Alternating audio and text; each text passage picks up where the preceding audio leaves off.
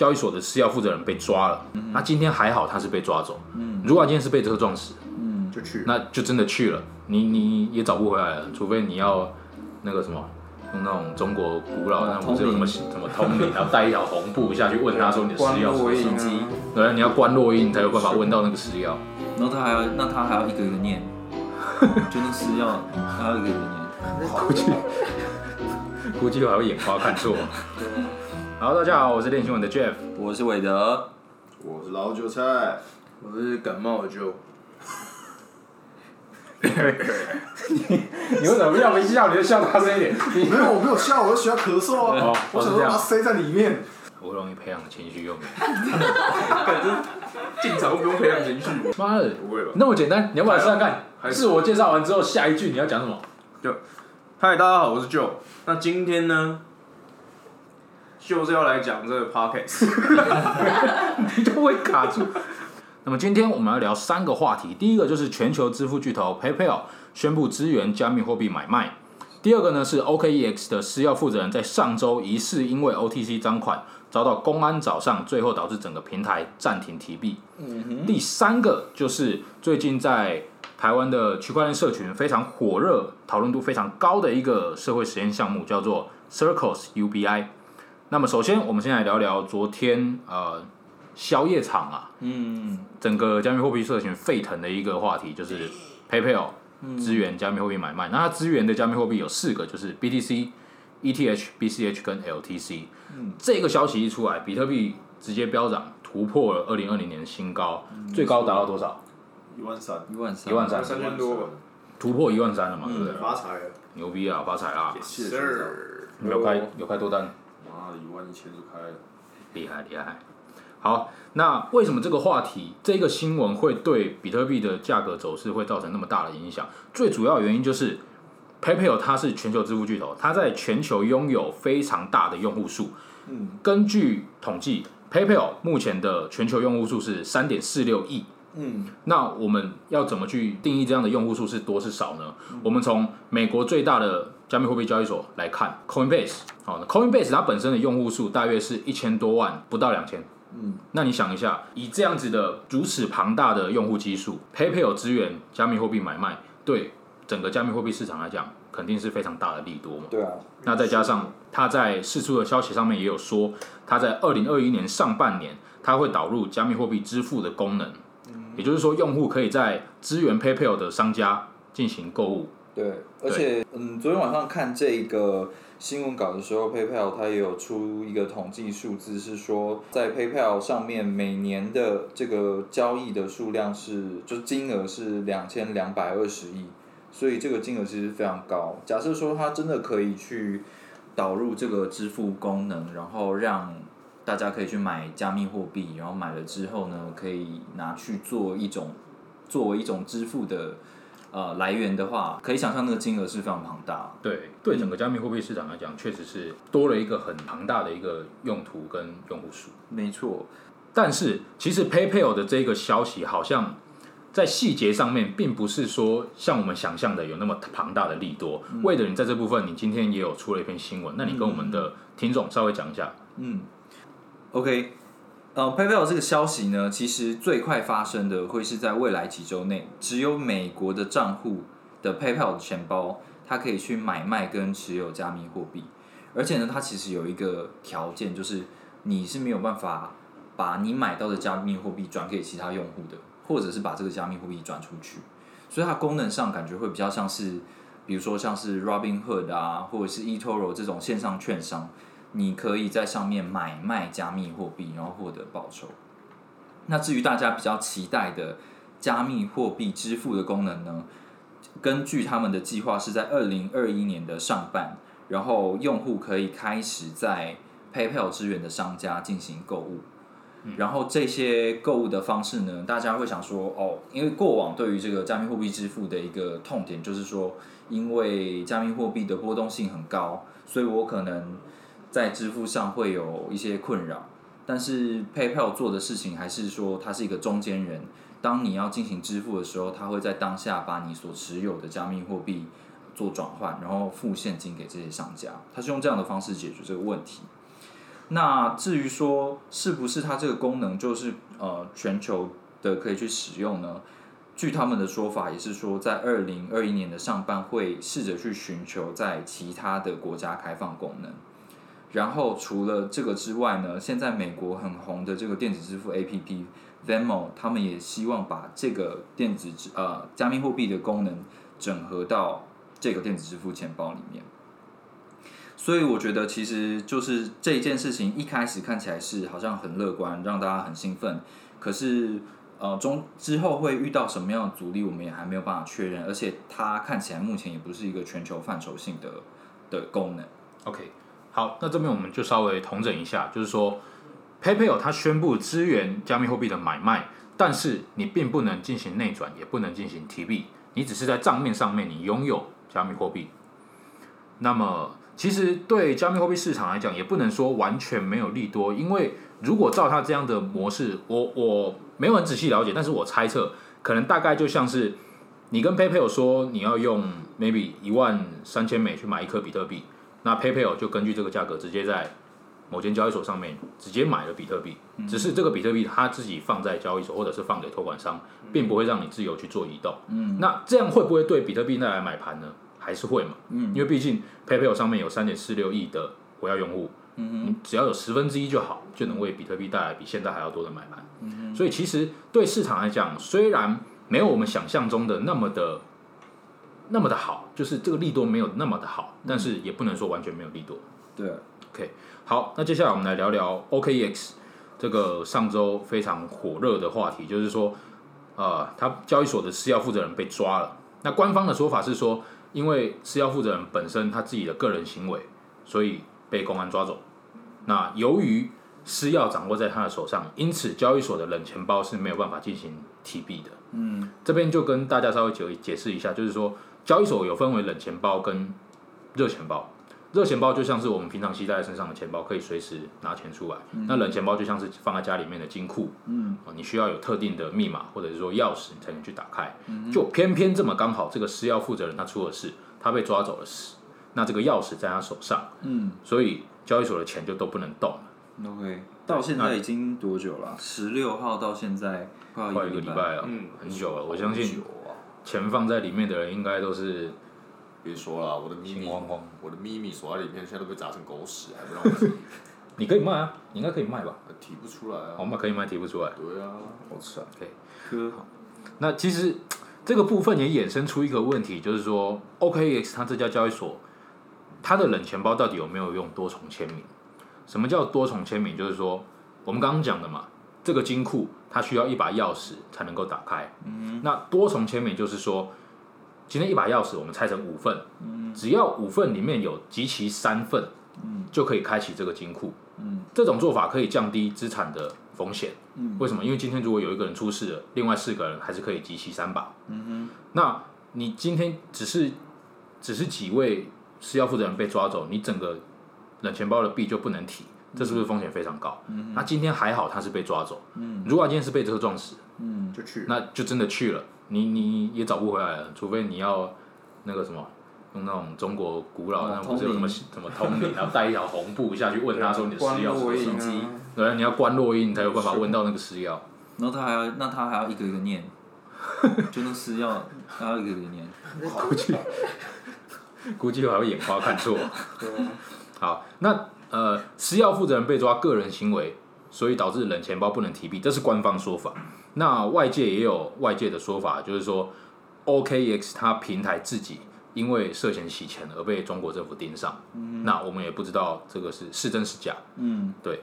那确实在初期，因为 OK 为什么会有这样子的传闻出来？就是说，OKEX 它在呃暂停提币之后。它也同时停止了它人民币的 P to P 交易功能，就是说，它原本平台可以用人民币去买比特币或者买以太币，它停止了这个功能。对，那所以就产生怀疑了嘛？你为什么会突然停止你法币的法币的的服务的通道？对的通道的服务？嗯，那是不是因为你被你被高层被中国高层盯上了，不让你不让你做这个？嗯，对。不过昨天这个平台它把这个功能恢复了，对，所以。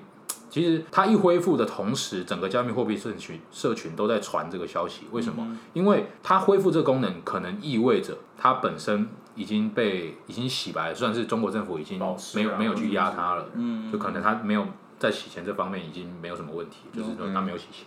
OK，那或许啦，如果如果平台本身没有问题的话，那可能资产还是算是安全的，就不会因此就是永远卡在里面这样。对对，最近几天那个 OKB 好像也都有也都有回升。有有有，对，其实你一个平台有没有事情，就从 B 价看出去最明显。对啊，对啊，内部我们我们不知道的消息，内部一定都知道嘛。哦，对啊，啊内你不可能说呃这家交易所都快倒了，内部还会有人想要买。在原本这个人民币 P to P 交易功能恢复之前，其实它整个平台发生了一件很有趣的事情，就是 OKX OKEX 的场外交易商都在贱价收购 USDT，他们就在喊着说，我呃你可以安全的离开交易所，那交易所的风险我来承担，就是在微信上蛮多蛮多的有那个 OK 的那种场外群啊，嗯，它就是上面我来念一下这上面的字哈，蛮好笑。他说八折回收 OK 上的 USDT，然后归零的风险我来担，然后有出货的老板联系我这样子，所以就是有很多人在这个群里面喊价这样子。所以他等于是赌赌说，反正 OKEX 一定会没事，所以你的你现在会担心吗？你把你账户里面的钱就是贱价卖给我，对啊，除了呃 OKX 的 OTC 交易商在贱价收购 USDT 之外，好像孙宇晨就是创创区块链的创办人，嗯，我们这个孙总啊，孙总哪里有话题哪里就有他。开唱，他昨天好像也提供了一个 TX 的提币管道。其实，呃，据我所知，他的做法其实跟呃场外交易商差不多。他就是发了一个公告，他用创基金会发了一个公告说，他要对 TX 持有者负责。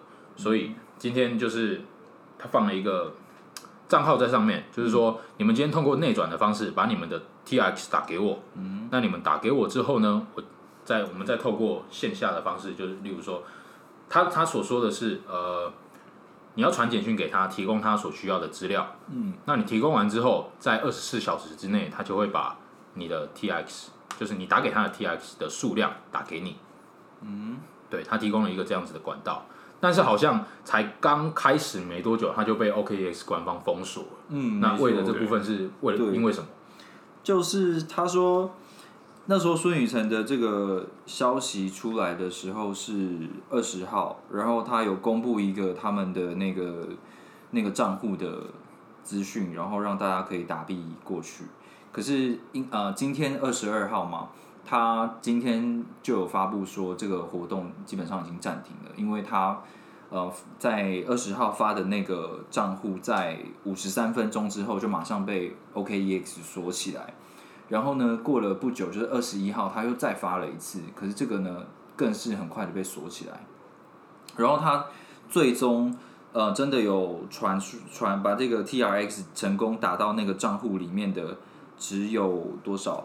呃，一百一百一十万个 TRX 左右，然后大概是二十八万美元左右，然后总共有二十个用户成功的提到那个账户去，所以他们就说，呃，这样这样看起来，他们想要为这个 TRX 社群的人做一些事情的这个美意，好像是 OKEX 并不认同，所被被以被平台交易所阻挡这样。对啊对啊，就是把这个直接把他们的账号封起来，不让他用这个 T 恤账号这样子。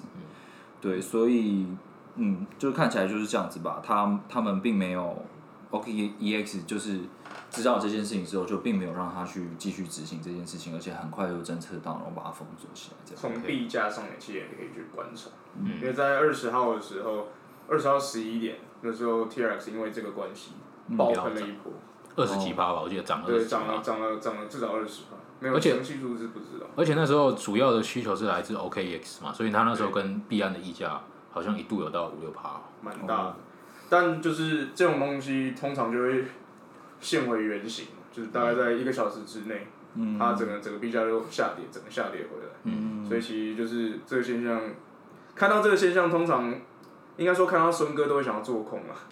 这这是我就一贯的一贯的消息面做法。他只要喷起来就是空啊。对对对对，就我刚刚提到 TRX 大涨这件事情，让我想到孙宇晨这一次的操作呢，其实他表面上说是为了 TRX 的社群，然后做了一个通道出来，让 TRX 的持有者可以把币转出啊、可以把币从 OKEX 出逃。但是这这件事情其实会造成一个结果，就是大家所有担心 OKEX 的人可能会想要把他们资产换成 TRX，然后呢再从这个 OKEX 出逃，也就也就也就造成了这个大涨的状况。那比较吊诡的是说，呃，这个波场他们的账户被锁的这件事情，照理讲，OKEX 他们应该是被迫的让用户不能够提取资产。可是当有人用了一种取巧的方式，让这些想要出想要把自己的资产拿出来的人呢，却受到阻碍，所以另外一方面也会让人家觉得更担心。对，孙哥这次这个行销方面还是做的不错，趁机又蹭了一波。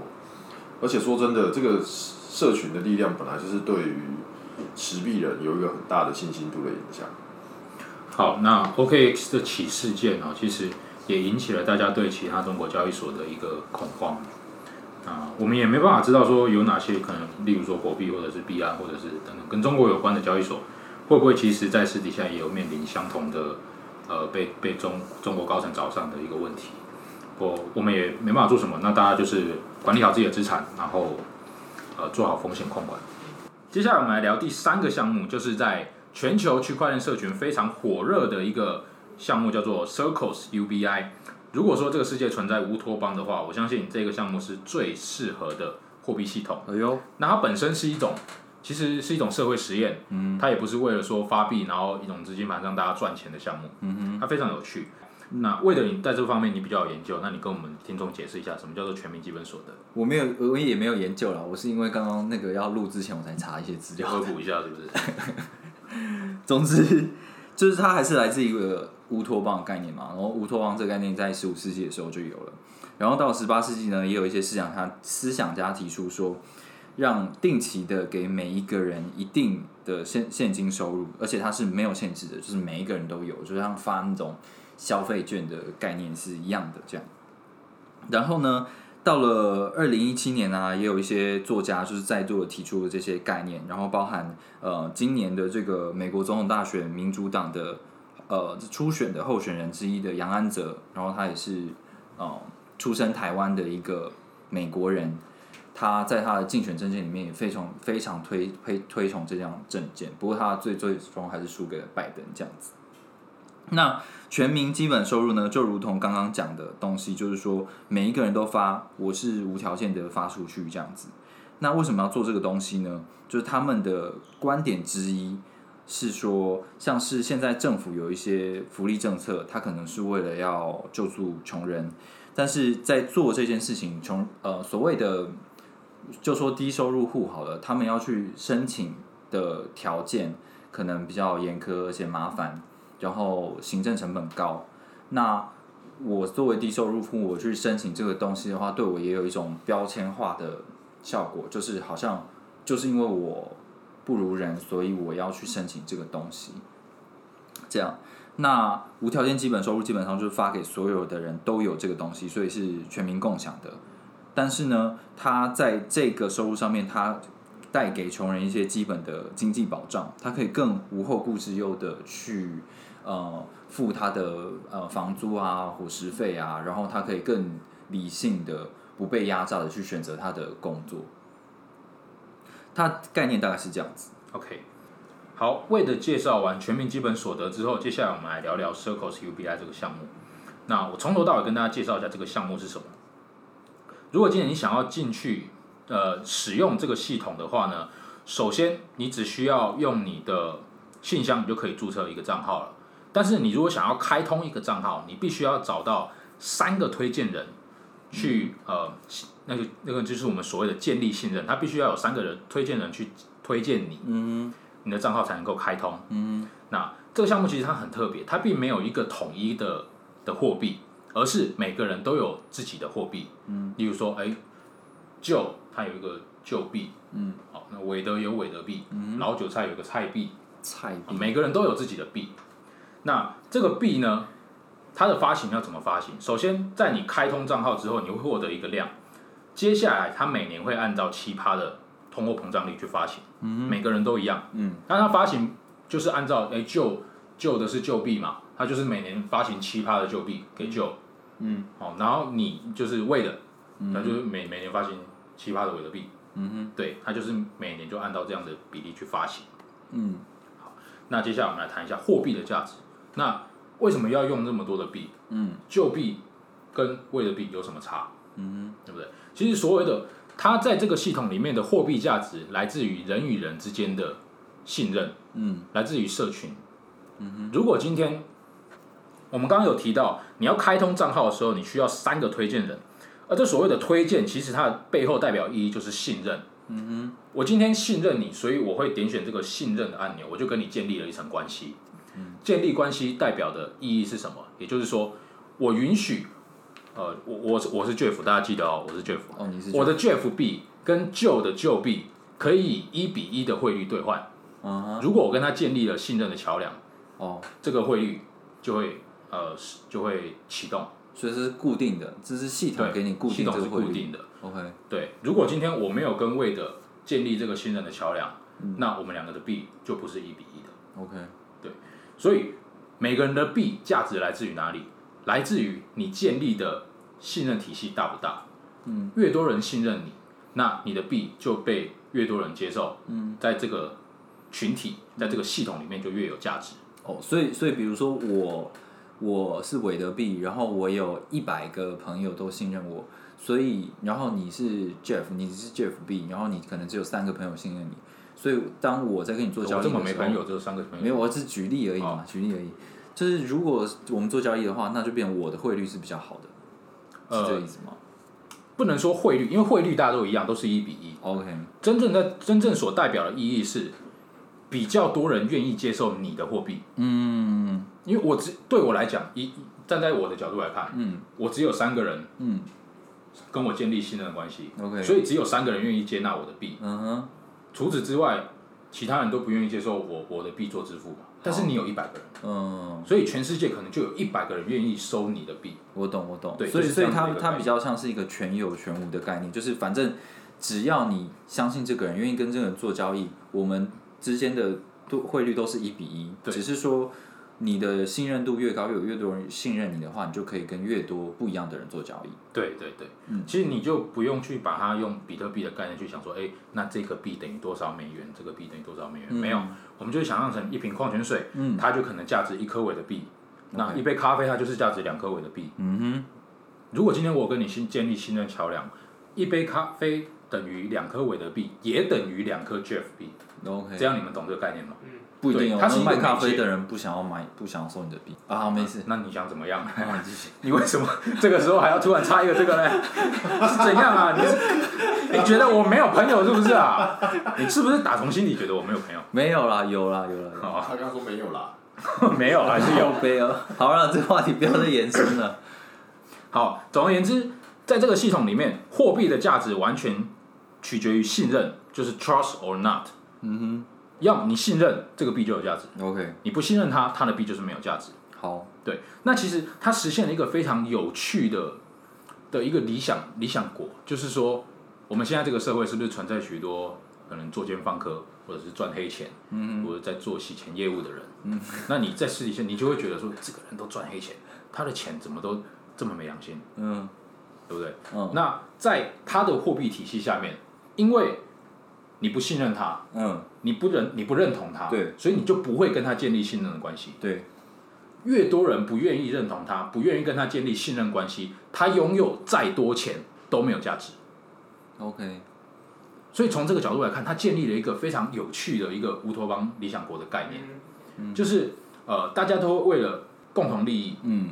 为了共同的一个征求大家的认同嗯。而去而去赚钱。嗯那在这样的一个机制下面，这个项目也发起了这个多人互撸运动，就是说大家都会到处去找多人，到处去找，就是哎你你你信任我一下，你信任我一下，就是建立建立这个信任的桥梁，把自己的桥梁扩大，嗯让自己的代币更有价值。对，对，那其实这很多人都觉得这很像 Pi Network，哦，对不对？很传销的感觉，但其实它确实是有它的目的在嘛，因为它要建立让自己的货币让更多人所接受，有价值。对，那呃，它这样子的系统，难免会有人开始怀疑说，哎、它会不会被羊毛党攻击？嗯你看每一个账号都有一种自己的币，那这个多人互撸运动也引发了就是外界对羊毛党跟女巫攻击的的担忧，对不对？如果今天我今天创造一个账号，嗯。我是不是有一种货币？嗯那我再创一个账号，我是不是有两种货币？嗯。那我创了十个，我就有十种货币，嗯。然后我再把这这几个账号全部建立信任关系，，OK，那是不是我资产整个翻了十倍发财？了嘛？发财了。所以很多人会有这样的担忧，但是 Circles UBI 它在设置上，它在它在系统的设计上，它有去抵御这样的一个攻击。呃，它怎么抵御呢？嗯就是其实所有的交易，并不是说我跟你做交易，我的钱直接打给你，而是一层一层的。就例如说，我建立了一个桥梁，我建立了一个桥梁，就是我跟可能老韭菜，嗯，跟魏的，嗯，跟跟谁谁谁建立了桥梁。那我今天我如果想要打钱给旧的话，其实它会有一个路径，也就是说，我的钱会先给老韭菜，嗯老韭菜会把老韭菜的币给魏的，，OK，魏的会把魏的币给谁谁谁，然后谁谁谁的钱再给旧。你有你有发现这中间的一个设计逻辑吗？就是说，最终给到旧的，并不是你的 Jeff 币，哦，而是那个谁谁谁的币。那为什么他要这样子去做设计？因为它这样可以抵御所谓的假账号跟没有价值的货币。为什么？先想一下，如果今天是我，我今天愿不愿意认同你做这笔交易呢？因为你你是我的，我跟你建立信任关系嘛。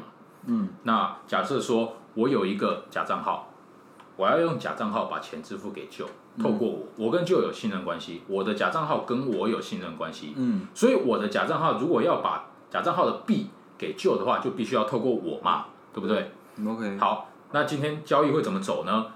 这个假账号的币会打给我，嗯，而我会把 Jeff 币给 Joe，这中间发生了什么事？这个比较少人信任的假账号的币跑到我手上，嗯而我这个相对有价值的币给了 Joe，嗯。那是不是说我创了这个假账号根本就没有用？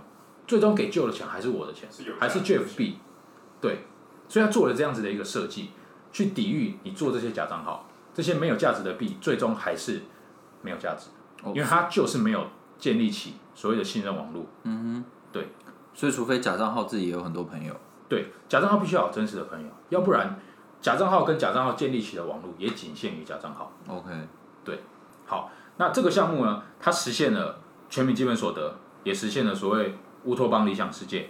但是这种颠覆传统思维，而且严重影响既得利益者的项目，基本上很难被我们现在的社会所接受。嗯，所以我我我是认为啊，这种项目很难在真的在现实世界上面实施。嗯，但是它这样子的呃设计模型，我觉得蛮有趣的，而且或许也可以应用在所谓社群媒体上面。嗯嗯我们我们现在社群媒体也是彼此在建立所谓的关系网络。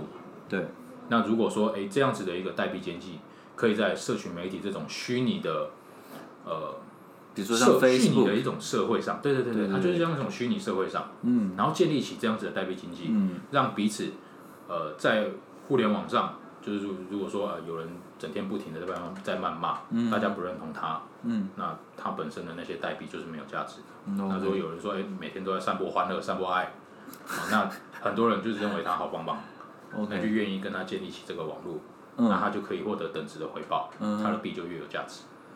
所以这部分就是非常有趣。，OK，好，那今天这三个话题讨论完了。总体来说，Circles UBI 它在区块链上实现了全民基本所得，那也实实现了所谓的理想世界。但是这种颠覆传统思维的项目，其实很难在我们现实世界上面去做到真正的采用。嗯，对。但是我觉得蛮值得思考的是，我觉得这样子的一个经济模型蛮创新的，而且想必它在未来的其他项目，或者说甚至是现在的一些社群平台，这种建立关系网络的这种系统，这种小型社会里头，或许可以发挥一些创新的应用。嗯，嗯，今天以上这三个主题呢，其实都有点复杂，然后也有很多背景知识需要了解。大家如果想要了解更多的资讯，然后想要跟我们讨论的话，欢迎在我们的 podcast 下面留言跟我们互动哦。拜，ciao ciao。啊，